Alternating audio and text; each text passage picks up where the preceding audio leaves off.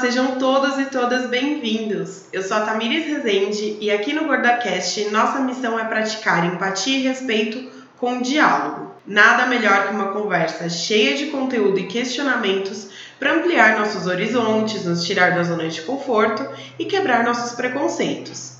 No nosso papo de hoje, eu gostaria de propor uma reflexão sobre qual a influência que a literatura e outros meios de comunicação exercem na formação da nossa autoestima. A leitura é algo muito importante na vida de um ser humano. Ler estimula a criatividade, trabalha a imaginação, exercita a memória, contribui com o crescimento do vocabulário e melhora a escrita, além de outros benefícios comprovados na nossa qualidade de vida. Uma pesquisa realizada pelo IBOP revelou uma mudança positiva nos hábitos de leitura no Brasil. Em 2011, apenas 50% da população nacional tinha o hábito de ler.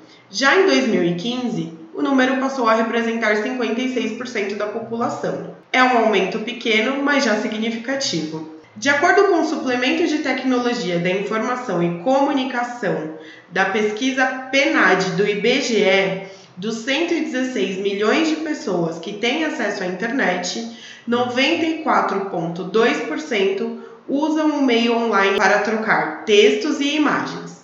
Além disso, desse contingente de internautas, que inclui pessoas com 10 anos de idade ou mais, 76,4% usam a internet para assistir vídeos.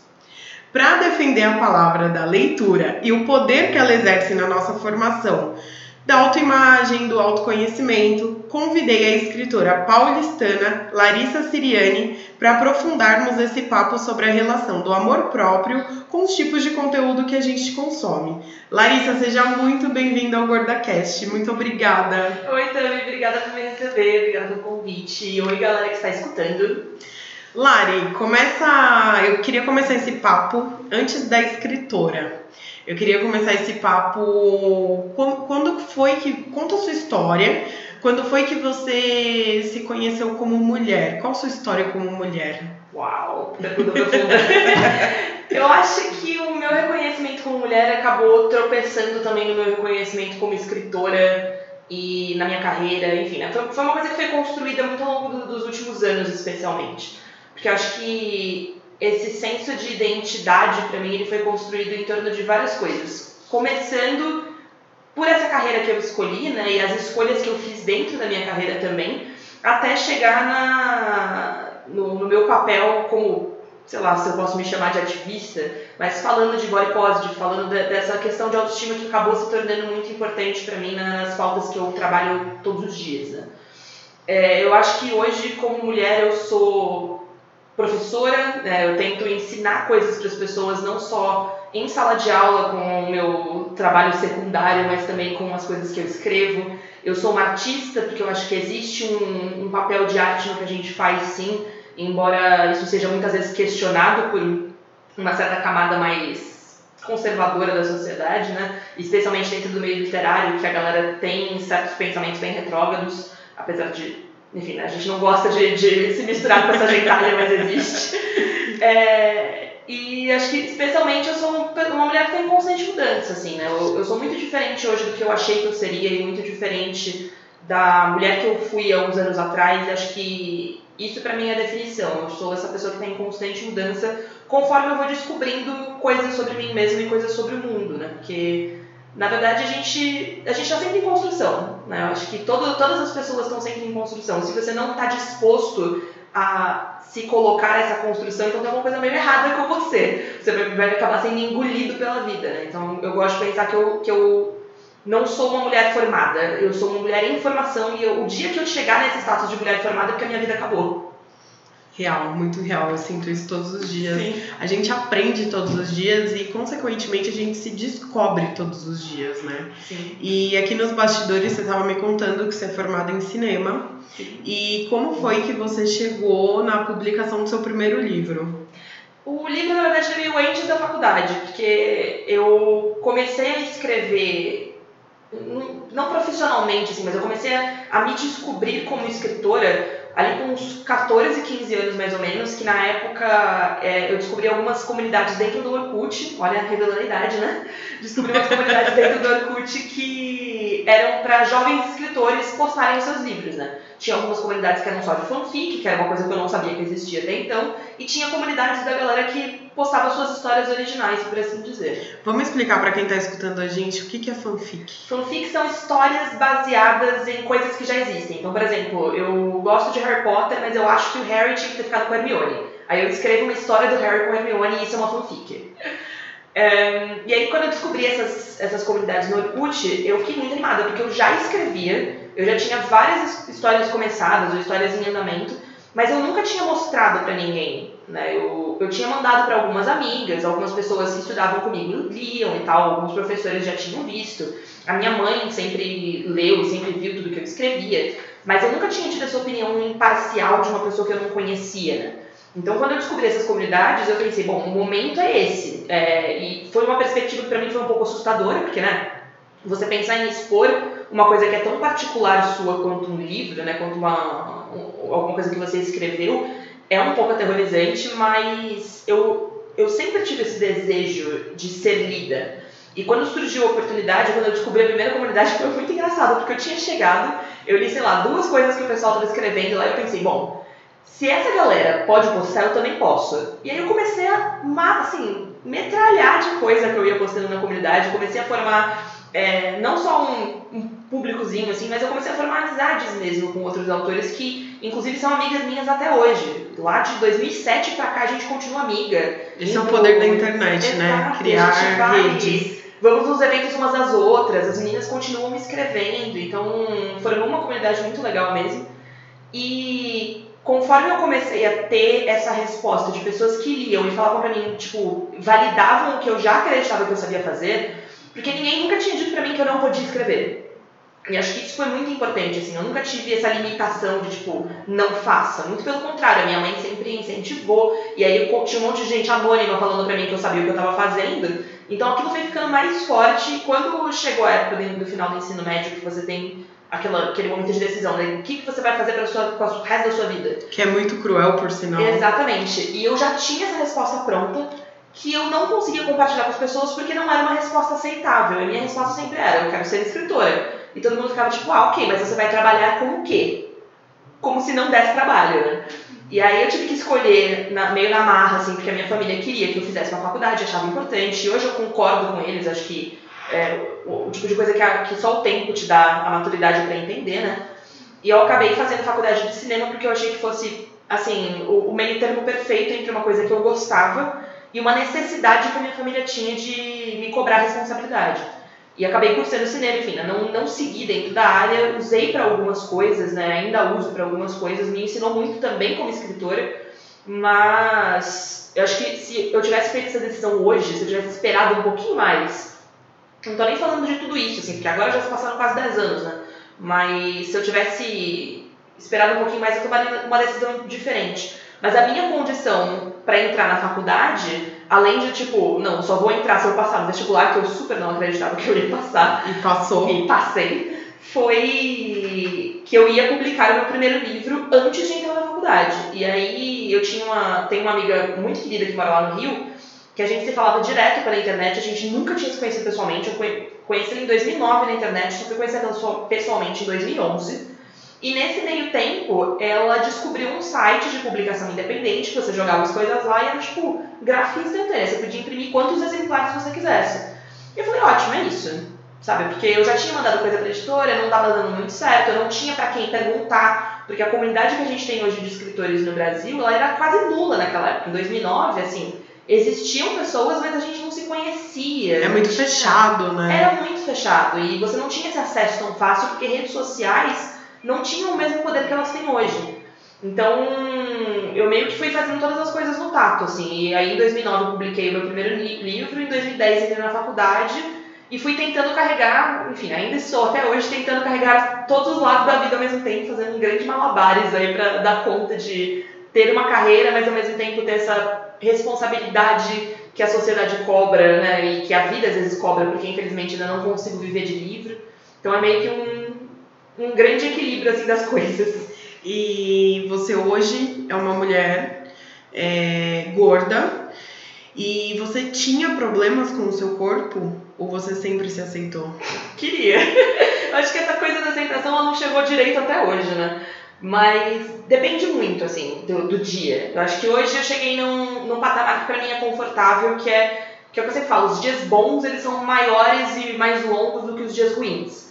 Mas isso não me isenta de ter momentos em que eu olho no espelho e fico tipo, nossa, Senhor me leva, o que, que eu tô fazendo assim, sabe? Mas quando eu era adolescente era muito pior, assim. E é engraçado, eu tava até escutando quando você gravou com o com o Bernardo. Com o Bernardo. Vocês deram uma fala maravilhosa que eu fiquei, tipo, eu, eu tava aplaudindo de casa. Que foi, tipo, eu, eu me enxergava gorda, mas quando eu olho as minhas fotos eu vejo que eu não era. E é exatamente isso. Eu, a minha percepção de mim sempre foi dessa garota gorda e sempre se sentindo inadequada. Mas quando eu olho para as minhas fotos, eu era um palito. Eu pesava 60 quilos, sabe? Era tipo, eu era magra em tudo. E, e é uma coisa engraçada porque eu sempre tive essa referência de ser uma criança magra, porque a minha mãe sempre falou que eu não queria comer, eu realmente não, não gostava de comer, ela tinha que me forçar biotônico, todas as coisas, e aí a minha leitura sempre foi, eu era super magra e não queria comer, e quando eu comecei a comer, desinvestei em engordar, e minha mãe nunca mais conseguiu fazer parar. Quando, na verdade, é, esse processo demorou muito mais do que eu achei que, demora, que, que tinha demorado, assim, eu comecei a engordar mesmo com 16, 17 anos, já assim, deixando a adolescência para trás. Então eu fui uma adolescente nem magra, assim, mas eu tinha um corpo normal. Eu tinha um pouquinho de barriga, tinha um pouquinho de braço, mas assim, você não era um padrão, exatamente, né? Porque o padrão, ele não o padrão existe. ele não é exatamente, ele é muito rigoroso, né? Exato. Porque nossos padrões, quais eram os nossos padrões? A gente tem mais ou menos a mesma idade e os nossos padrões era modelo da capa da Capricho, por Sim. exemplo. E era um padrão muito rigoroso. A, mai a maior parte das nossas amigas não tinham aquele corpo, não eram igual. Não tem até hoje. Não né? tem. Então, era, a gente era muito. Era não. Nós somos Somos. muito rigorosas é, com, com nós mesmas. Apesar da gente querer quebrar padrões, é o que você falou. continua- Ainda tem dias que eu me olho no espelho e falo, meu Deus, Sim. o que que tá acontecendo aqui? Sim. E aí que vem a nossa desconstrução, que é de é, opa, me peguei, me peguei Fazendo voltando, é, me peguei voltando há 10 anos atrás, Sim. calma aí, não é assim que as coisas funcionam. E aí você falou da adolescência e todas nós sabemos que a adolescência é uma fase trash, né? Muito trash. É, e pra mim foi muito difícil porque é, é aquilo, assim, eu não posso, por exemplo, sempre, eu ouço muitas histórias todos os dias, né? De bullying dentro da escola, de, de- dessas questões que complicam muito. Eu tenho muitas leitoras que conversam comigo sobre, tipo, cara, o colégio é uma fase insuportável. Eu não aguento, sabe? Tipo, ter, todo mundo tem um problema comigo. E isso não foi verdade no meu caso, né? Eu tive muito pelo contrário. Pra mim, a fase do colégio foi, tipo, a melhor fase da minha vida. Eu nunca tive problemas com bullying, tive, assim, coisas muito particulares de alguns apelidinhos sem graça, mas eu sempre revidei muito. Mas o meu problema maior era dentro de casa, com a pressão estética dos meus pais, especialmente da minha mãe, que sempre foi magra, e comigo. Então, assim, o, o, eu brinco sempre que o bullying que eu pratiquei comigo mesma sempre foi muito pior do que qualquer coisa que alguém pudesse ter me dito. E chegou no, no, ali nos meus 14, 15 anos, época de festa de debutante, tinha que entrar no vestido, que foi quando eu comecei a dar a primeira engordada, ganhei os primeiros quilos, foi tipo ladeira abaixo, assim, dali pra eu desenvolver um distúrbio alimentar foi um pulo, e é uma coisa que me acompanha até hoje, assim, então, tipo, é novamente uma coisa que eu sempre falo, assim, você tá sempre nesse processo e acho que pra gente que vive com sobrepeso, você tem que constantemente lutar contra você, contra as coisas que colocaram na sua cabeça e contra as coisas que as pessoas continuam colocando, porque você ser uma pessoa é, empoderada, você ser uma pessoa desconstruída, não te isenta das besteiras que você vai, que você vai escutar, e dependendo do nível de fragilidade que você tiver no dia, aquilo entra na sua cabeça com muita força. Até porque nós somos humanos, né? Exato. Tem dia que você tá fragilizado, tem dia que todas as suas proteções não estão ali de pé e aquilo vai te atingir. A gente, você falou dos seus pais e você tem um livro chamado Amor Plus Size, que é a história de uma adolescente de 17 anos e que ela é gorda e aí ela enfrenta todos os problemas e dúvidas da idade. E aí, é, eu, queria, eu queria te perguntar, você que dialoga diretamente com adolescentes que, são, que é o seu público, é, na sua opinião, qual o papel dos pais ou dos adultos que convivem ali diretamente com esses adolescentes na formação da autoconfiança e do amor próprio? Nossa, é, é tão fundamental que eu acho que se os pais entendessem isso, eles fariam as coisas de uma maneira diferente. É, dentro da minha casa, isso sempre foi bem problemático é, e eu demorei muito tempo para entender. Assim, eu, eu, eu despertei para o problema cedo, mas eu demorei para entender como eu poderia fazer diferente, sabe? Como poderia lidar com isso de uma forma diferente. Eu acho que a gente tem essa percepção é, para tudo. Talvez, eu acho que talvez seja uma coisa cultural, mas eu acho que especialmente para essa questão de, de sobrepeso, tem essa questão de das pessoas acharem que você precisa ferir a pessoa para que ela entenda que você tem um problema. Até um, uns tempos atrás eu, eu tenho diabetes, né? Eu lembro que na época que eu descobri, a minha mãe contava a história de um médico no hospital do servidor público que berrou com a minha avó quando ela descobriu que estava com pré-diabetes, mas assim, berrou que ela estava do outro lado do corredor. E eu pensava, gente, tipo, isso, é, isso é tão altamente absurdo, é sabe? É isso é de uma absurdo. violência surreal. Mas a minha mãe ficava tipo, não, mas tem que berrar mesmo, porque se você não. Se você não mostra pra pessoa que ela tá errada na força, Sabe, tipo, como é que ela vai, entendeu? E eu acho que esse é um comportamento que a gente acaba aplaudindo muito na sociedade onde a gente vive, e isso acaba sendo muito real para a maneira como a gente interpreta, como a gente cuida do, dos adolescentes das crianças. Porque a gente, é, acho que é óbvio, acho que a bronca é essencial, eu acho que é importante que limites sejam postos, mas com essas coisas que eu acho que vão mais fundo do que só comportamento, a gente não pode culpabilizar as pessoas pela maneira como elas são e a gente não pode esperar que gritando com elas, elas se sintam, elas sintam menos do que aptas a gritarem de volta. Até porque o adolescente, tudo que ele espera é acolhimento, né? Exatamente. né? Porque ele vive em um ambiente hostil onde tudo onde... é novidade para ele. Exatamente. Tudo e tudo é ele tá errado. Sim. Em tudo ele tá errado, desde a roupa que ele gosta de usar, até, até o corpo dele, até as coisas que ele gosta de escutar. Então, dentro de casa, ou com as pessoas que ele tem como referência, ele espera um acolhimento, né? Sim. E hoje é muito preocupante o número altíssimo de suicídio que, que tem. Tem até números que apontam que suicídio tá entre. tá no quarto lugar de causas de morte no Brasil e esse jovens, índice é muito alto entre jovens e idosos. E aí minha pergunta para você é como você acredita que a literatura ou que o consumo de informação pode acolher esses jovens, pode mudar essa perspectiva que nós vivemos hoje. Eu acredito que não é algo que vai ser imediato. Eu acho que a gente tem que trabalhar na criação de uma nova cultura, numa cultura de acolhimento, claro, de educação, que eu visualizo hoje que eu não sou mãe, eu não posso falar como uma. Mas eu visualizo hoje que os adultos, nós adultos enxergamos muitos adolescentes, crianças e adolescentes como, ah, você não sabe nada, então eu sei de tudo e, e você tem que seguir meus passos. E é tudo muito meio na base da porrada. Sim. E o adolescente ele não tá aberto para isso. Ele quer entender por que não. É, ele quer questionamento e ele quer acolhimento. Ele também quer essa validação, né? Eu percebo muito isso em sala de aula. Agora eu não tô trabalhando mais em sala de aula mesmo, né?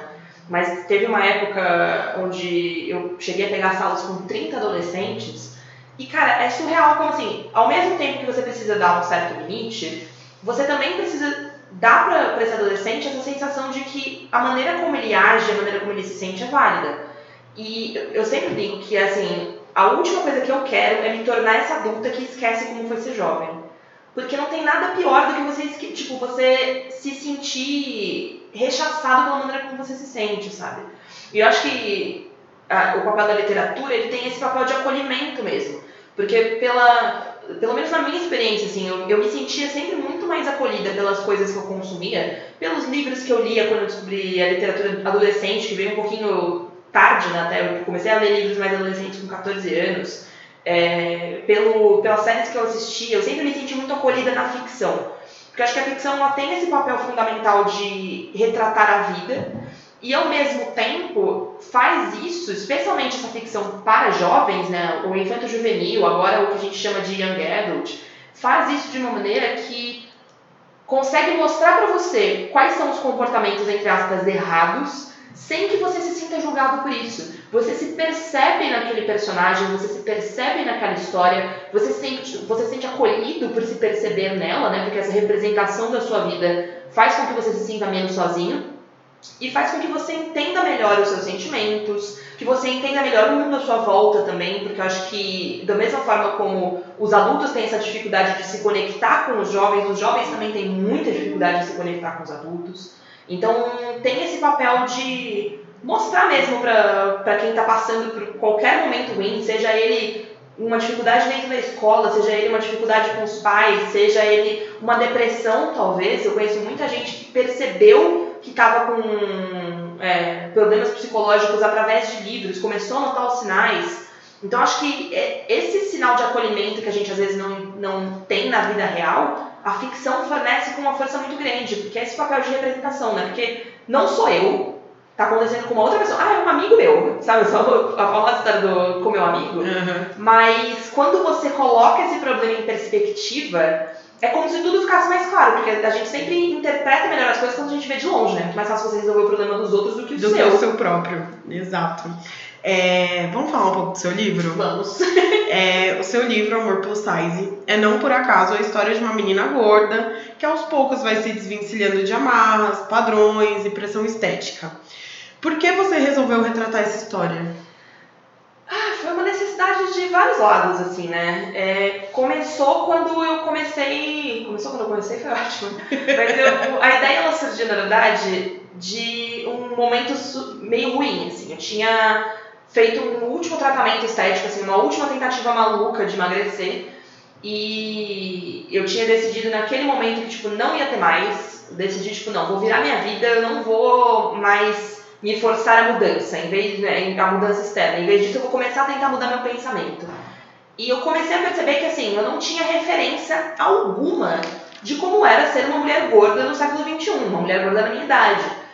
E conforme eu fui começando a procurar essas referências, elas não existiam. E eu pensei, ah, não, mas a literatura é super abrangente, né? A gente não tem na mídia porque a mídia é meio limpa, mas a gente vai achar na literatura. Eu percebi que eu não tinha. Todos os livros que eu li eram sempre as mesmas meninas padrãozinho, com os mesmos caras padrãozinho, a mesma menina que não se acha bonita, que se enxerga pelos olhos de outro cara e blá blá blá. E eu comecei a ficar muito estressado com isso, porque, tipo, como é que você constrói uma identidade se você não tem um espelho? Eu preciso fazer uma confissão que eu sou, eu amo ler romance. Eu comecei, eu comecei a ler assim eu considero tarde, porque foi na faixa dos meus 16 anos. Eu queria ter começado a ler antes. Mas aí eu já entrei na vibe de ler livros do colégio, depois veio os livros da universidade, e aí depois eu fui me descobrir, fui descobrindo quais eram minhas preferências de literatura. Uhum. E eu adoro ler romance, e depois que eu comecei a passar por esse por esse processo de desconstrução, né, de padrões na minha cabeça, de aceitação, eu comecei a problematizar muitas obras que eu lia. Então, sempre tem a menina que tem pavor de engravidar porque ela vai ficar gorda. Uhum. Sempre tem a menina que tem medo de comer muito na frente do, namorado. do namorado ou do crush ali, porque ai, ela come muito, ela vai ficar gorda. Então, é o que você acabou de falar. Eu nunca me senti representada em nenhuma obra literária, por melhor que ela seja, por mais interessante que seja o roteiro, a história, não tem essa representação. Os padrões eles estão ali, intrínsecos na literatura também. E acho que até quando tem essa representação das inseguranças, porque insegurança é um negócio que vai além de você ser magro, gordo, alto baixo, né? Todo mundo tem seguro, porque acho que essa pressão, ela é, óbvio que não igual, mas ela existe para todo mundo. Mas eu não conseguia me sentir validada pela insegurança, por exemplo, da Bela do Crepúsculo, porque essa desgraçada é linda. Sabe, você, você percebe pela maneira como ela se descreve que ela é bonita. Você percebe pela maneira como todo mundo trata ela que ela é bonita. Então, assim, você, eu não consigo. Se ela se sente assim, é linda, imagina, eu, eu que não me sinto linda. Entendeu? E eu sou o quê? Eu sou um lixo. Exato. Então você termina com a sua autoestima mais jogada lá para baixo, pisoteada, né? Exatamente. E aí eu comecei a, a, pensar em tipo, poxa, se eu não consigo achar isso fora, talvez seja a hora de eu aproveitar que eu escrevo para alguma coisa e escrever essa história. E quando eu comecei a escrever com Sais lá em 2012, né? Já tem bastante tempo. Eu... Foi meio nesse tato, assim, de tipo... Cara, como que eu junto todas as coisas que eu preciso? Então, a minha ideia inicial, na verdade, é, partiu de uma frase, que era menina gorda que se torna modelo, sem emagrecer. E as coisas foram meio que surgindo depois enquanto isso. Mas o que eu queria era escrever um, um romance assim, super descompromissado. E conforme eu fui começando a trabalhar, eu percebi que eu não ia conseguir esse descompromisso porque eu não tinha esse descompromisso comigo mesma. Eu não tinha como falar de uma maneira completamente desconstruída, eu não tinha como falar de uma personagem que era super segura quando eu tinha 100 milhões de neuros com o meu próprio corpo. Então ele acabou se transformando quase numa sessão de terapia, assim, né? Eu escrevi ele ao longo de um ano, mais ou menos, um ano e alguns meses. E durante esse ano, a, as coisas que eu fui escrevendo, elas foram se tornando cada vez mais pessoais. Então, os questionamentos da Maite são os meus questionamentos, o relacionamento dela com os pais é o meu relacionamento. Ah, muitas das cenas que ela vive são cenas que eu já vivi. Então, foram coisas que, que conforme eu ia escrevendo, eu ia percebendo essa necessidade que eu tinha de, tipo, colocar as minhas frustrações no papel e colocando no papel, né, colocando em perspectiva, eu consegui entender. Então, eu ia ajudando ela e ela ia me ajudando, né? A gente foi meio que passando por esse processo juntas. Tanto que chega no final, assim, eu não acho que a Maite termine bem resolvida. Ela termina. Ela termina naquele ponto onde, tipo, a vida dela tá confortável e ela tem mais dias bons do que dias ruins, mas ela aprendeu bastante coisa e continua aprendendo porque é uma coisa que vai acompanhar ela para sempre, né? Que é o que você falou, é um processo eterno de construção de uma mulher. Exatamente. A Maite, que é a personagem principal do seu livro, ela tem uma virada e ela descobre que ela não precisa ser igual às outras meninas para ser feliz. Então eu queria que você desse uma dica, ou uma série de dicas, de como é possível uma adolescente, até mesmo uma adulta que está ouvindo a gente, que ela busque essa virada que a Maite teve. Ai, meu Deus. Eu acho que é um pouco diferente para cada uma, né? Acho que vai depender muito da, de uma série de coisas, começando também por essas referências que a gente tem enquanto a gente cresce, né? Mas eu acho que o principal para mim, as dicas que eu sempre dou são, primeiro, você se cercar de referências saudáveis. E quando eu digo referências saudáveis, eu não tô falando só de tipo galera fitness, tá? Mas assim, você procurar pessoas parecidas com você. Porque não adianta nada você ser uma mulher negra e você só ter referências de beleza branca, não resolve nada você ser uma mulher gorda e todas as suas referências de beleza serem mulheres magras. Então acho que é importante a gente construir uma identidade de beleza é, através de diversidade e o começo disso é sempre você procurar referências de pessoas que têm corpos parecidos com você, que têm estilos parecidos com o seu, que né, são, são pessoas com essas mensagens mais positivas, mais saudáveis. É, e segundo e mais importante é você começar a fazer esse exercício de todos os dias procurar uma coisa em você que você gosta. Para mim isso foi muito importante, assim. É, que é uma coisa meio artificial às vezes, e eu acho que no começo vai soar muito falso e nos dias mais ruins vai soar mais falso ainda. Mas acho que o mais importante, assim, você ter esse esforço de, tipo, não necessariamente gostar do coletivo, mas no meu caso, assim, eu sempre tive muita vergonha, até uns, sei lá, uns quatro, quatro, cinco anos atrás, eu tinha vergonha de me maquiar. Eu comprava muita maquiagem, porque eu sempre adorei, mas eu tinha vergonha de me maquiar porque eu achava que eu não sabia, então eu não tinha como aprender. E o meu pensamento sempre foi tipo, cara, mas eu vou ficar com cara de palhaço e as pessoas vão reparar em mim. E eu não queria que ninguém reparasse em mim, eu queria ser absolutamente invisível. Então eu comecei a, tipo, aprender coisas para marcar traços meus que eu gostava. Eu, tipo, puta, gosto muito do meu cabelo. O que eu posso fazer para deixar o meu cabelo mais bonito? Eu posso fazer uma hidratação nesse dia, eu posso fazer luzes, eu posso, sei lá, sempre quis ter o cabelo roxo, que é o que tá agora. Pintei a porra do cabelo de roxo. Ou ah, hoje é o dia dos olhos. Puta, meus olhos são muito bonitos hoje. Vamos marcar esses olhos. E aí, e, e, e tem esses pequenos momentos de cuidado, sabe? Porque são coisas que vão te ajudar a enxergar você em pedacinhos bonitos, que vão aos poucos compondo uma imagem melhor. São coisas que colaboram muito para sua autoestima. E acho que quando a gente cuida da gente, a gente se sente mais valorizada também, né? Eu fico comparando com fotos antigas, assim, onde, cara, eu só usava camisetão, eu só usava roupa larga. A gente se escondia, né? Sim, cara, eu não, eu não tinha noção nenhuma de moda. E assim, eu sei que uma parte disso também passa pela inacessibilidade. Porque mesmo hoje que eu tenho essa noção maior, onde eu quero me vestir bem, eu quero comprar coisas que caem bem, às vezes eu não consigo. Porque eu não tenho dinheiro, porque eu não acho, porque é, né, o acesso é mais complicado. Mas. Porque ainda a, a moda plus size ela tá muito, Muito limitada. longe do ideal, né? Sim. E você ter esse cuidado de, tipo, deixar de se esconder, principalmente pra você, é muito importante. De novo, né? É uma- É coisa a longo prazo. Pra mim, por exemplo, o, o passo que eu ainda não consegui atingir, eu consegui fazer todas as, quase todas as coisas. Primeira vez que eu usei um biquíni em 10 anos foi ano passado. Pra mim foi assim, um momento de, tipo, glória, sabe? Eu, entre- eu cheguei na piscina e percebi que tem zero pessoas prestando atenção em mim. Se tivesse também, eu quero que se foda. Mas assim, viver minha Pra vida. você é um momento. Exatamente. É um momento Que importante. o- a única coisa que eu não consegui ainda foi lidar com o espelho. Espelho é uma coisa que pra mim é muito complicada. Espelho balança. Tanto que assim, eu não me peso já tem acho que mais, quase um ano. E eu não tenho espelho no meu quarto. Porque eu não consigo lidar com imagem espontânea, sabe? Você tá, tipo, vivendo sua vida de repente, putz, eu. Sabe? Pra mim é uma coisa muito complicada. Mas é uma coisa que eu tô trabalhando sempre, sabe? Mas isso faz parte do nosso processo de autoconhecimento. Porque todos nós temos gatilhos. Eu, por exemplo, eu nós estamos em outubro. Em fevereiro eu perdi peso porque eu mudei minha alimentação, enfim, eu não estava com objetivo, mas eu perdi peso, perdi uma quantidade significativa.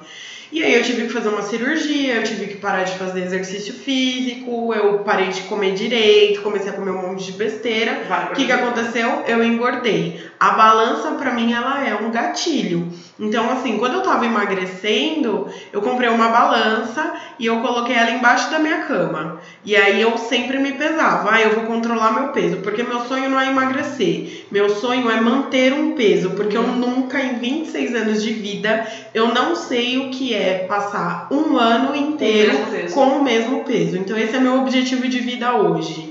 Então eu queria, eu achava que ter aquela balança ali embaixo da minha cama ia me ajudar a equilibrar meu peso e eu conseguir passar um mês que fosse com o mesmo peso. E não, eu identifiquei, eu consegui identificar que a balança ela é um gatilho absurdo pra mim, porque às vezes eu subia na balança e ela acusava 500, é, sei lá, um quilo a mais um quilo a menos, pro mais ou pro menos aquilo era um gatilho de ansiedade pra mim. Então eu precisei passar por esse processo de autoconhecimento, De descobrir que é um gatilho, de descobrir, pra descobrir que é o gatilho e que aquilo me faz mal. né? Sim. Então eu não tiro mais a balança debaixo da cama, ela tá ali. Mas eu não vou tirá-la debaixo da cama, eu não vou usá-la. E então eu acho que isso também, isso que você falou de, ai, eu, eu não consigo me olhar espontaneamente no espelho. Gente, é um processo de, de autoconhecimento. Todos nós temos limitações.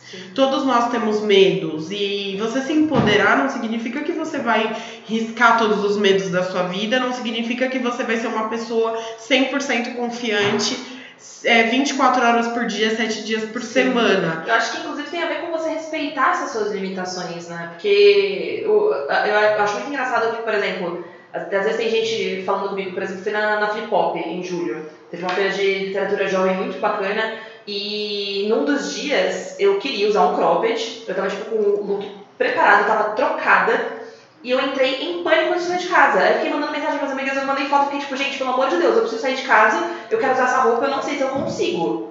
E as meninas ficaram, não, não, você vai estar maravilhosa, vai assim mesmo, vai coberta e você vai tirando ao longo do dia. Chegou no fim do dia, eu tava tipo de cropped, sem blusa, sem nada, mostrando o braço, mostrando a barriga. E foi muito engraçado porque assim, no, no final do dia, né, isso foi, acho que no sábado e no domingo, no último dia de feira, ti- algumas meninas apareceram de cropped e ficaram tipo, putz, eu, eu me inspirei em você, porque eu vi você de cropped de ontem, achei muito bonito e tal. E é um grande passo. Eu fico tipo, cara, eu acho maravilhoso quando isso acontece. Essa Mas- rede de apoio é muito rica. Exato. Você tá insegura dentro da sua casa, mandar uma mensagem para uma amiga e ela falar, vai, Vai vai assim. coberta e lá você vai tirando.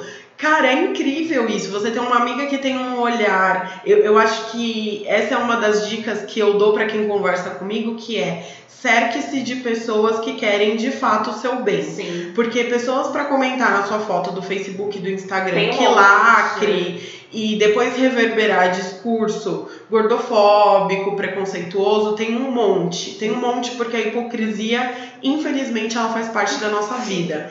Então, assim, você ter uma amiga que de fato olhe para você, uma amiga, um primo, uma prima, qualquer pessoa que seja, que olhe para você, entenda suas limitações e te apoie, Sim. porque foi isso que ela fez. Sim. Vai coberta e lá você vai tirando. E quando você viu, você tava super bem, porque você teve aquele apoio. Sim. Porque se você não tivesse uma pessoa que falasse isso para você, com certeza você teria trocado, colocado um camisetão e teria ido embora. Sim. Então, muito importante que a gente se cerque de pessoas que fortaleçam. Esse, esse lance de girl power que a gente tanto bate na tecla, é. que a gente veste, que a gente tatua, que a gente grita aos quatro cantos do mundo, ele tá muito ligado também a gente criar uma rede de apoio entre as mulheres. Sim. Todas nós sofremos pressão estética. Claro que tem grupos que sofrem mais, grupos que sofrem menos, temos os privilegiados, enfim. Mas todas as mulheres, em geral, elas sofrem pressão estética. Se a gente conseguir criar uma rede de apoio,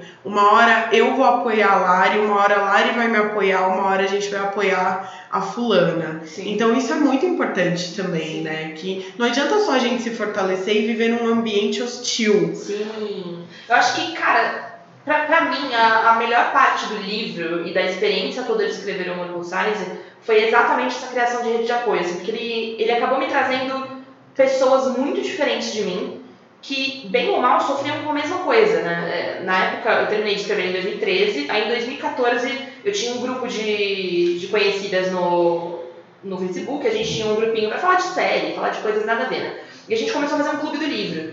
E eu falei, gente, eu escrevi esse livro aqui, vocês querem ler? Porque na minha cabeça, o Amor por Fazer era tão autobiográfico que eu pensei, cara, ninguém. Tipo, eu sabia que ele era um livro bom, mas eu pensei, ninguém vai gostar dele com a mesma intensidade, porque ele é um livro sobre a minha vida, ele é um livro sobre a minha experiência.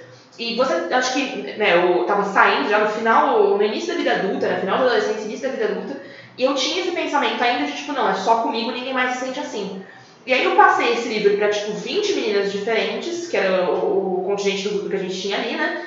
E a minha maior surpresa foi perceber que assim, todas elas responderam positivamente, tipo, olha, às vezes, puta, eu sou magra, nunca passei por isso, mas eu me identifico com esse pensamento. Porque da mesma forma como tem essa pressão, por exemplo, para Maite, uh, pra Maite emagrecer, eu que peso 40 quilos, sofro uma pressão desgraçada do meu médico achando que mesmo eu saudável eu preciso engordar 10 quilos para poder ver, sabe?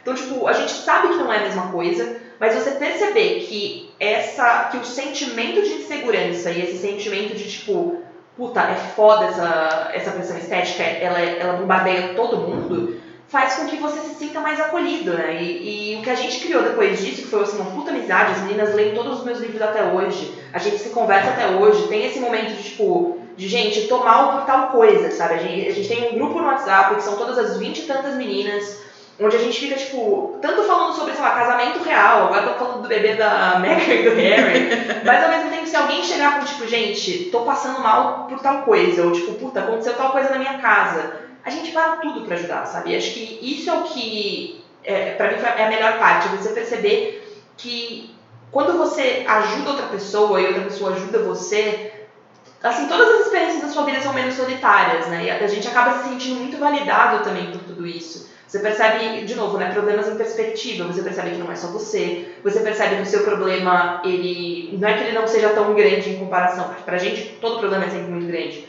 Mas você percebe que ele tem solução. Você percebe que, né, que você pode ter, você tem direito a se sentir como você se sente. E pra mim essa essa parte do, do girl power, essa parte do, desse dessa sororidade que para mim é mais importante, assim, a gente perceber as outras mulheres como seres humanos, a gente perceber os problemas de todo mundo como válidos, os sentimentos de todo mundo como válidos e você criar essa rede mesmo de apoio de tipo, fala que eu te escuto, sabe? Ao mesmo tempo que a gente vive na era do conteúdo, a gente tem as fake news aí que tá todo mundo falando, principalmente por causa do nosso cenário político, a gente também tem um lado muito ruim da internet, que é a questão da disseminação do ódio.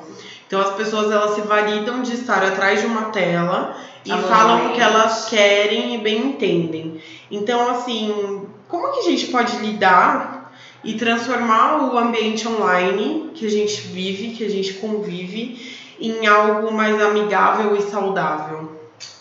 Eu acho que primeiro parte da gente, né? Porque eu vejo muito, novamente, hipocrisia, né? Eu vejo muita gente reclamando de, ai, porque é ódio, ai, porque não sei o que. Aí você vai ver a, a, maneira como essa pessoa interage na internet, ela é exatamente essa pessoa, sabe? Ela é essa pessoa que tá lá, ou às vezes espalhando fake news, é essa pessoa que tá comentando bosta no, no nos posts dos outros, essa pessoa que nunca tem uma coisa positiva para falar, sabe? é que... aquela pessoa do comentário do UOL, né? Exatamente. Não leiam comentários de. Ever. Nossa. Nunca, nunca, nunca. Isso é um atentado contra a nossa saúde mental. Nossa, total. ano passado a gente estava lançando uma coletânea de, de livros que chamam Princesas de Power, né?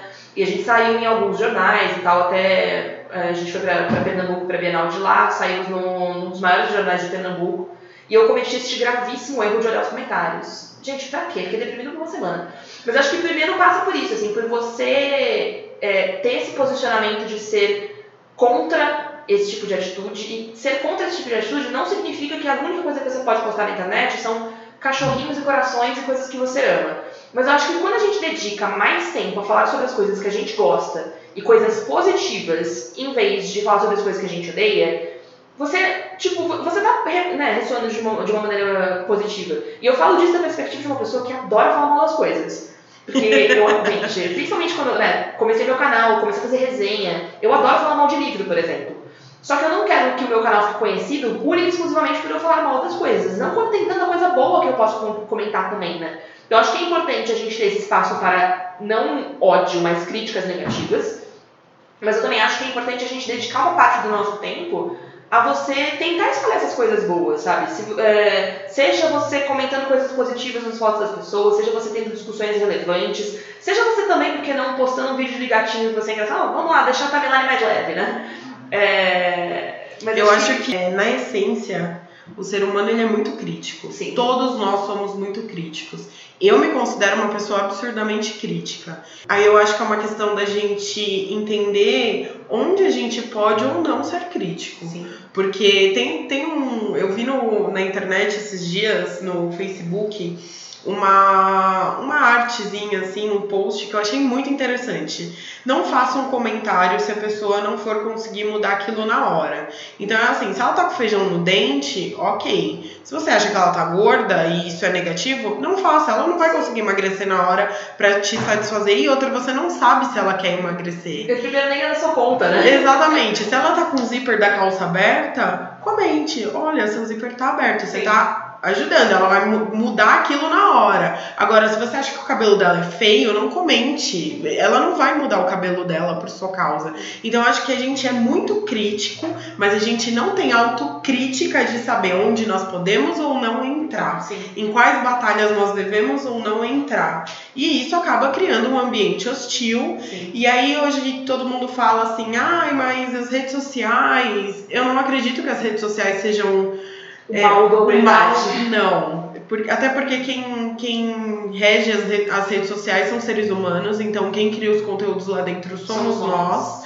Então, assim, eu acho que na época do Orkut, é, as redes sociais elas eram mais saudáveis, por quê? Porque a gente se conectava em comunidades. Sim. Então a gente Era se comunica. cara, né? Você precisava ir até o lugar pra você arranjar encrenca. É, não, e outra, assim, a gente se conectava com pessoas que tinham as mesmas paixões que a gente. Sim. Então, assim, aquela comunidade de eu odeio acordar cedo, tava todo mundo ali que realmente odiava acordar cedo. Ninguém ia entrar ali e falar assim, ai, porque acordar cedo? Todo mundo que trabalha tem que acordar cedo. Porque quem não acorda cedo é vagabundo. Tipo, não existia isso, gente, como existe hoje. E hoje eu acho que as redes sociais, por serem canais muito abertos, e aí tem os algoritmos, aí é outra pauta. Sim. Mas aí acaba que a gente mistura demais a gente acabou se perdendo dos nossos grupos, das pessoas que a gente de fato se conecta, de fato compartilha afinidades, e aí tá um engalfinhando o outro,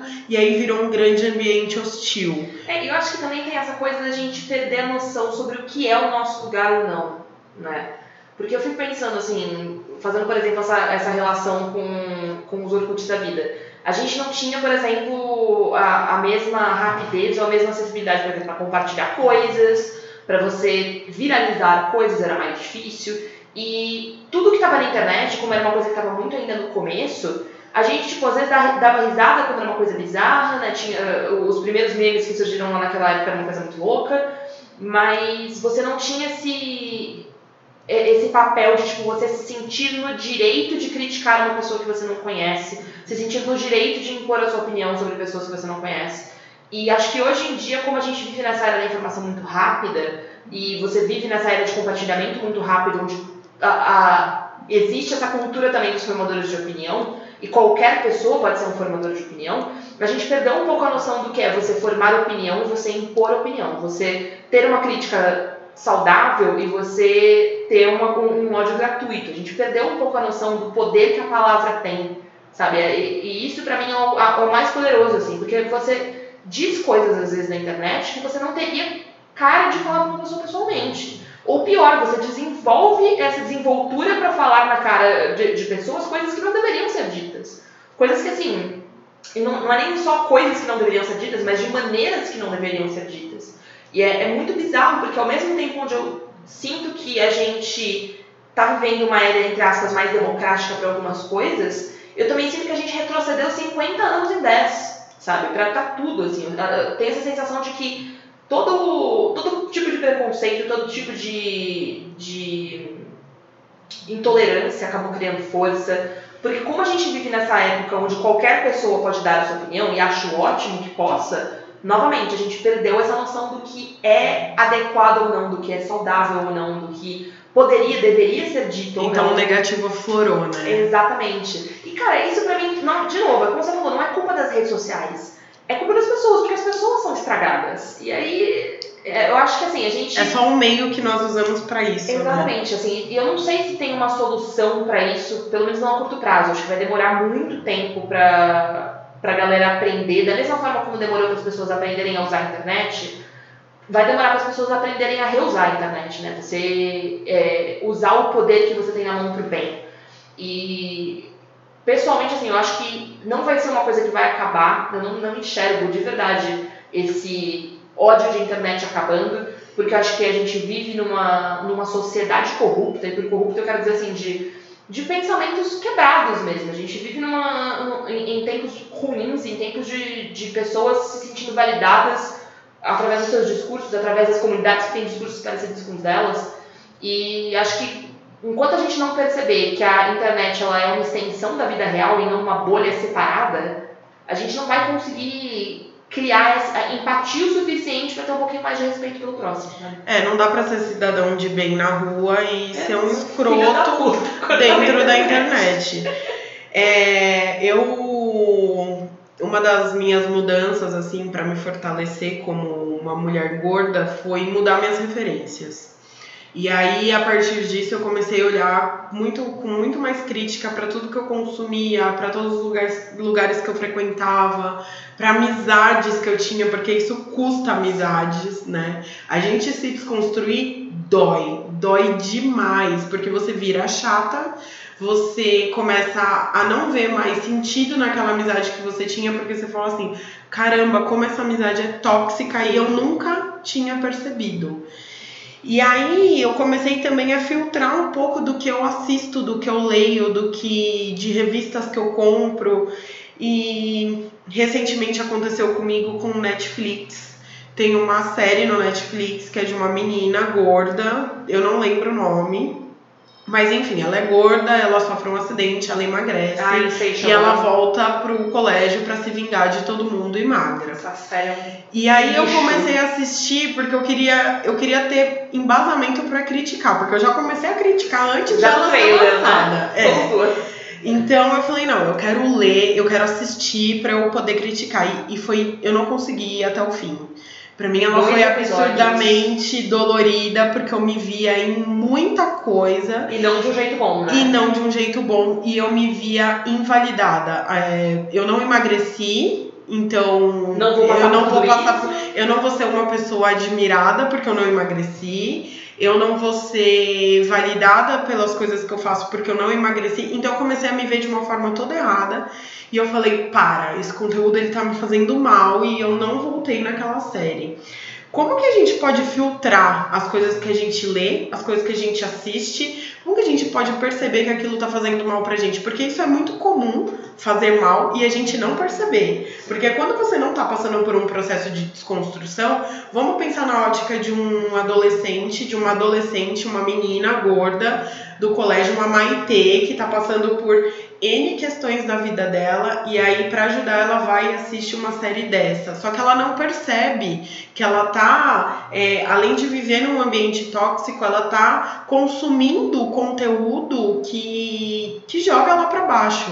Sim. Porque é natural isso. A gente vive dentro de um meio opressor e você passa a não visualizar em atitudes. É, atitudes negativas. Você não consegue enxergar opressão de pessoas que estão ao seu redor, porque você, você já vive nesse meio. Exatamente.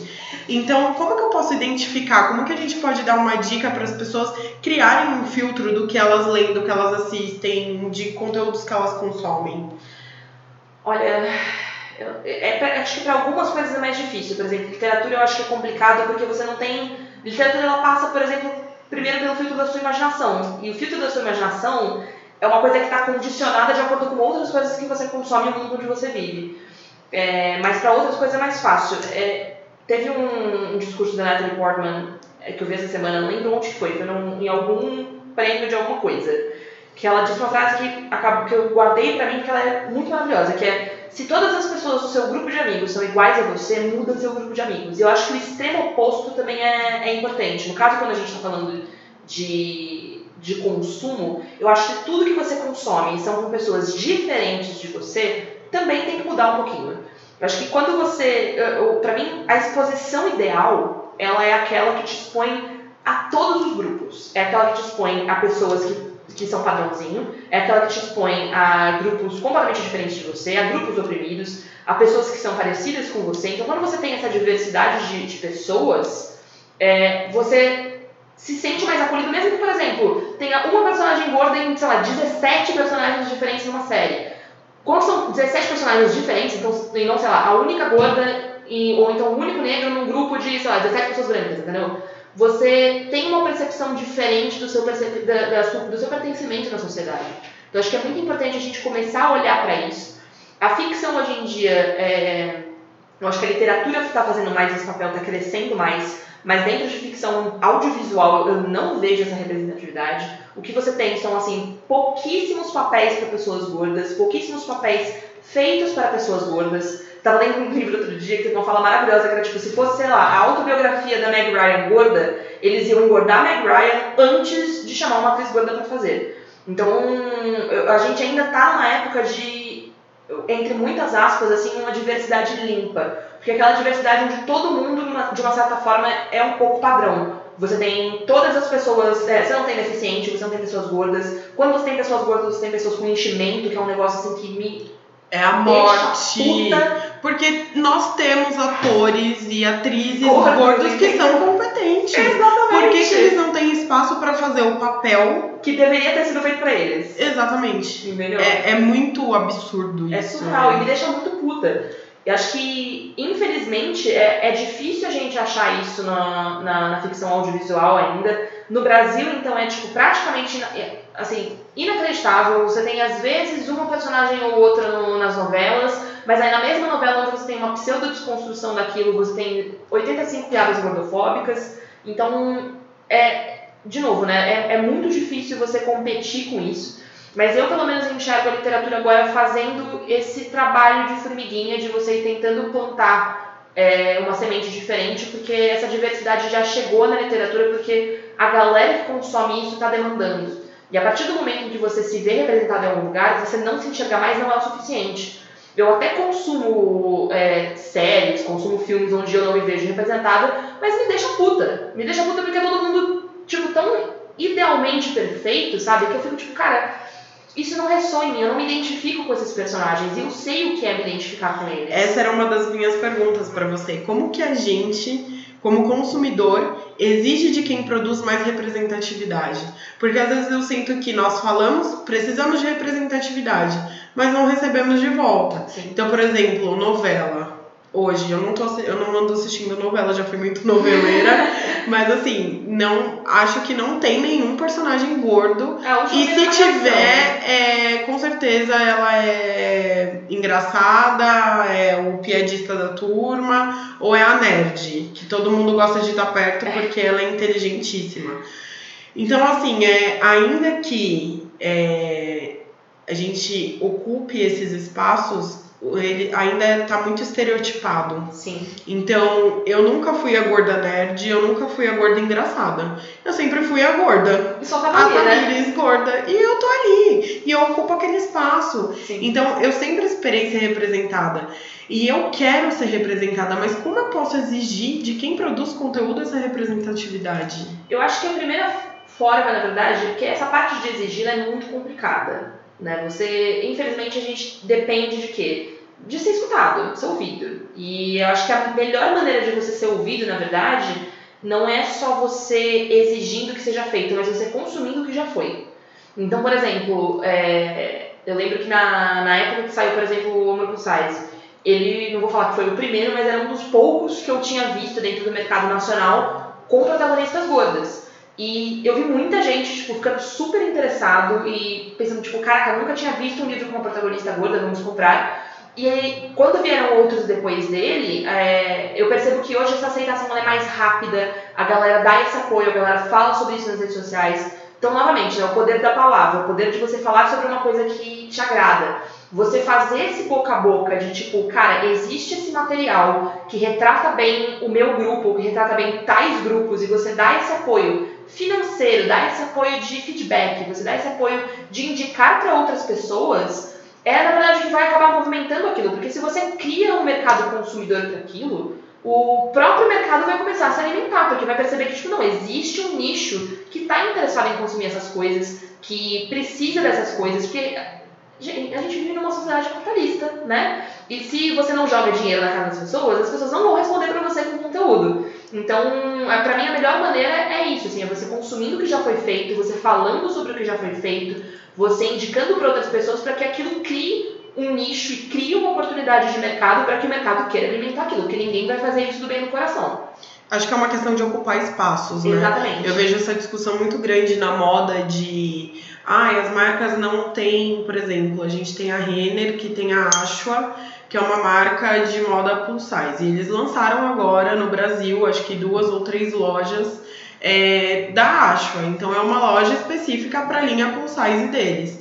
Então acho que agora a gente precisa ocupar essas lojas, é, ocupar esses espaços não tô, não tô falando que a gente precisa gastar horrores, mas ocupar esses espaços para as pessoas entenderem que tem público para isso e que precisa ampliar. Sim. Então eu acho que dentro da literatura, dentro da arte e da produção de conteúdo, tem que ser desse jeito. A gente precisa fortalecer. Não adianta a gente falar queremos representatividade e a gente não assistir um canal no YouTube de uma menina gorda. Sim. Não adianta a gente falar que é representatividade na literatura e não ler um, um romance ou um livro que aborde a vida de uma adolescente gorda. Então, a gente precisa é, sair do discurso, porque nós temos muito disso, sim, Sim, que é de falar eu quero, eu quero, eu quero, e na hora do vamos ver não rola. Não Exatamente. rola essa, essa representatividade. Você recebe a representatividade, mas você não, não retribui. Exatamente. Né? Da mesma forma como eu acho que os próprios criadores de conteúdo precisam ter. É, e por criadores de conteúdo eu quero dizer também a galera que faz é, arte, né? Você ter é, esse bom senso de você impor, porque, de novo, não adianta nada, por exemplo, eu comecei a perceber isso depois de Amor Plus Size, não adianta nada eu achar que o meu, ocupar o meu espaço é importante, eu ignorar que existem outros grupos que também não se veem representados. E não adianta nada eu cobrar que outras pessoas façam isso se eu não estou lendo, por exemplo, literatura LGBT, se eu não estou colocando protagonistas diversos, se eu não estou tentando me colocar no lugar de outros grupos de minoria. Se eu não tenho esse bom senso de dar o primeiro passo, de fazer o que eu espero que as outras pessoas façam, eu não tenho como cobrar dos outros. Se eu não consumo, eu não tenho como cobrar que façam. Se eu não faço, eu não tenho como cobrar que outros autores tenham esse mesmo espaço. E acho que aí vai além de, pelo menos pra mim, né, no, no campo artístico, eu acho que o, o espaço de fala é muito importante. Eu acho que ele tem que ser respeitado mais do que eu, branca, cis, hétero, escrevendo sobre pessoas negras, escrevendo sobre pessoas LGBT, a gente precisa dar espaço para que pessoas desses grupos criem também. Mas se eu já tenho a minha voz, eu ficar esperando que quem não tem grite mais alto, não vai resolver nada. Eu não estou criando espaços, eu estou colaborando para tipo, continuar com o mesmo tipo de conteúdo igual, com os mesmos personagens sempre iguais. Eu tô, tipo, eu posso até ter uma certa diversidade dentro do meu nicho. Tipo, eu posso só escrever sobre personagens gordos agora pelo resto da minha vida. Gostaria muito, inclusive tento, mas não se limita só a isso. Né? Tem outras coisas que a gente precisa abordar também. E acho que faz parte do, do nosso processo de desconstrução reconhecer isso, dar importância para isso, dar um espaço de fala assim, mas também tentar mudar o seu próprio pensamento, o conteúdo que você está criando e o conteúdo que você está consumindo também. É, essa semana, o Bernardo, que esteve aqui no último episódio, ele fechou uma parceria com a 99 e aí ele comentou nos stories dele, gente, vocês querem que as marcas nos representem, mas quando as marcas fecham parcerias com é, influenciadores gordos, criadores de conteúdo gordo, ninguém vai lá e comenta, ninguém, ninguém vai lá e fala, nossa, como isso é importante. Sim. E aí me deu um clique de realmente eu mesma não faço isso. Sim. Então a gente fica militando de quero representatividade, quero representatividade e quando tem a gente não valoriza. Porque se a gente não falar, as marcas não vão entender. Sim. Então é isso, a gente precisa. Às vezes pode parecer tão tão Bobo, ridículo né? de tipo, ai, dá um like, um comentário. Gente, a gente tá fazendo um trabalho de formiguinha. Então, um like, um comentário no, na postagem daquela parceria do Bernardo com a 99 é muito importante para esse nosso processo de ocupação de espaços. Sim. É muito importante. Então, a gente precisa pensar nisso de é aquele velho negócio, não adianta a gente militar com a bunda na cadeira. A gente precisa levantar e fazer com que as coisas mudem. E às vezes ela vai começar mudando do comentário que você deixa na página de um influenciador importante em uma parceria bacana. Sim. Lari, pra gente finalizar, eu queria fazer uma pergunta, porque hoje todo mundo fala de empoderamento, autoestima, e eu ainda acho que a gente está muito longe do discurso ideal, do, do entendimento ideal dessas palavras. Uhum. Para você, o que, que é autoestima? Eu te pergunto isso por quê? Porque você fala com um público adolescente e o adolescente ele racionaliza muito a questão da autoestima, ele relaciona muito a questão da autoestima com o corpo, porque é a fase em que a gente está descobrindo o nosso corpo, é, é, natural. Então, assim, eu quando adolescente, eu achava que eu só seria uma pessoa de sucesso, eu só atingiria sucesso na minha vida se eu emagrecesse 50 quilos. E hoje, com 26 anos, eu me admiro como mulher, eu tenho orgulho da mulher que eu tenho me tornado. Por quê? Porque eu tô atingindo meus objetivos profissionais, porque os outros papéis que eu desempenho, como filha, irmã, namorada, amiga, eu acho que eu desempenho bem. E porque eu faço o que eu gosto e, por consequência, eu me olho no espelho e eu tô feliz com o que eu vejo. Então, acho que a autoestima é isso. Para você, o que é autoestima? Você que dialoga com esse público jovem. Ai, que perguntas difíceis. Estamos cheios de perguntas difíceis hoje. Mais polêmico que mamilos esse, esse podcast. Eu acho que o que você falou bem resume bem. Assim, eu acho que autoestima é você estar confortável na sua própria pele. E isso não quer dizer, nesse, assim, literalmente só com o seu corpo. Eu acho que o corpo passa por uma... É, é uma parcela muito importante, mas é você estar confortável com as escolhas que você faz, com as pessoas que te cercam, com a vida que você tem. E, e eu digo isso assim, porque eu acho que qualquer pequena coisa pode influenciar a gente. Assim, na, na época que eu estava no emprego que eu não gostava, eu me sentia. A minha autoestima estava no pé porque eu não conseguia me sentir saudável o suficiente para alimentar todas as outras partes da minha vida quando eu estava num, num emprego que estava sugando a minha alma, né? Então, quando você está confortável com todas as partes da sua vida, ou com a maior parte delas, né, com as partes mais importantes, você tem uma, uma autoestima tranquila, assim, porque você se sente validado, você se sente bem com quem você é, você aceita as suas limitações, você não odeia elas, e você está sempre buscando ser uma pessoa melhor. Assim. A minha autoestima também passa por isso, por você aceitar quem você é, entender a pessoa que você é, mas ao mesmo tempo não se conformar com a pessoa que você é. Você entender que assim é que é importante essa aceitação, mas é mais importante sempre buscar ser melhor. Então, se, por exemplo, o teu peso é um problema para você por saúde, você buscar melhorar o, o teu condicionamento físico, melhorar a sua situação de saúde. Se a tua família é um problema para você porque o seu relacionamento com eles é difícil, você procurar uma maneira de se dar melhor com eles, de, né, entender isso. Se o seu psicológico é um problema para você, você procurar ajuda. Então, acho que quando a gente está com uma autoestima saudável, né, quando a gente está bacana com a gente, a gente tem essa capacidade de buscar sempre o melhor pra gente, porque a gente se ama o suficiente para saber que a gente merece mais, em todos os sentidos, assim. E isso é autoestima, gente. Por fim, eu quero saber se você tem alguma dica além do seu livro, alguma dica de série, de filme ou literatura para as pessoas que estão nos ouvindo. Não, tenho várias dicas de livros. É, de literatura. De, vamos começar com série, né? Com série eu sempre indico My Mad Fat Diary, que eu acho que é, um, é uma série maravilhosa, é um pouco difícil de achar. Não tem na Netflix, você tem que fazer aquele trabalho escroto de procurar e baixar pirateado. Mas é uma série fantástica que fala, fala muito sobre autoestima e fala muito sobre você ser gordo na adolescência. Eu acho que, independente da idade, a galera se identifica com ela, é uma série fantástica. É, de literatura, eu vou indicar dois amigos muito queridos. É, o primeiro é o 15 Dias, do Vitor Martins, que além de ser um livro sobre uma pessoa gorda, é um livro com protagonistas LGBT. Então ele tem um combo muito magnífico aí de, de informações. E ele foi um livro que abriu a minha cabeça para várias coisas, inclusive para como é ser um homem gordo, porque eu não tenho essa perspectiva, né? não tenho essa visão de mundo. E acho que a gente tem, às vezes, uma visão errônea de que é, mais fácil ou até que não tem complicação nenhuma quando você é homem, quando na verdade assim, essa pressão existe também, só que de formas diferentes. Então, ele foi um livro que me abriu muito a cabeça para isso e foi um dos primeiros livros LGBT que eu li, e é um romance incrível. É, e vou indicar também O Céu Sem Estrelas, da Iris Figueiredo, que também tem uma protagonista gorda, e ele fala muito sobre saúde mental, especialmente. Então, acho que ele combina todas as coisas ali. Ele fala sobre a questão da percepção do eu, fala sobre crescimento, fala sobre o papel da saúde mental nisso tudo também, sobre a importância de buscar ajuda. Então é um, um livro muito bonito. E que mais que eu posso indicar?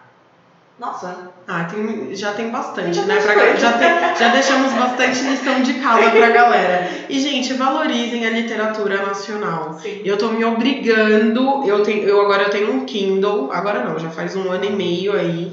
Eu tô me obrigando a ler livros de, de autores, de escritores nacionais. Vamos valorizar, sabe, o que está aqui dentro de casa. A gente tem muita coisa boa aqui dentro. E a Larissa é uma delas. É, compra meu livro. É, onde a gente encontra seu livro? Em vários lugares. Ele está disponível no Kindle Unlimited, então se você assina o serviço lá da, da Amazon, dá para ler de graça, né? Faz parte do pacote de assinaturas. É, ele está disponível também em e-book pela Amazon e pela Saraiva e pela Cultura também, se não me engano, então tem algumas opções em qualquer livraria, você acha online, física às vezes é um pouquinho difícil, porque é sujeita à disponibilidade, mas você consegue às vezes encomendar na, nas livrarias. É, mas principalmente livraria online todas elas. Lari, e quem quer te seguir, aonde te encontra? Estou em todas as redes sociais no arroba Larissa Siriani ou barra Larissa Siriani. É, na sua, canonizei meu nome ali como só meu. é, tô no Twitter, tô no Instagram, tem uma página no Facebook também. E tem um canal que eu tô meio que ressuscitando agora, que eu uso ele desde 2012, mas eu dei uma parada, então agora que eu tô fazendo esse trabalho de voltar a postar coisas, que também é Larissa Siriani. Então é só jogar meu nome no Google que ele te indica todos os lugares onde eu tô. Ótimo, eu vou deixar aqui na descrição do podcast também. Então sigam a Lari. Lari, muito obrigada por esse papo. Foi muito importante. E você que está nos ouvindo, se você tiver alguma dúvida, alguma crítica, alguma sugestão, o e-mail do GordaCast está aberto para receber qualquer que seja comentário, que é contato arroba fora dos rótulos.com.br. Eu tô nas redes sociais como Fora dos Rótulos.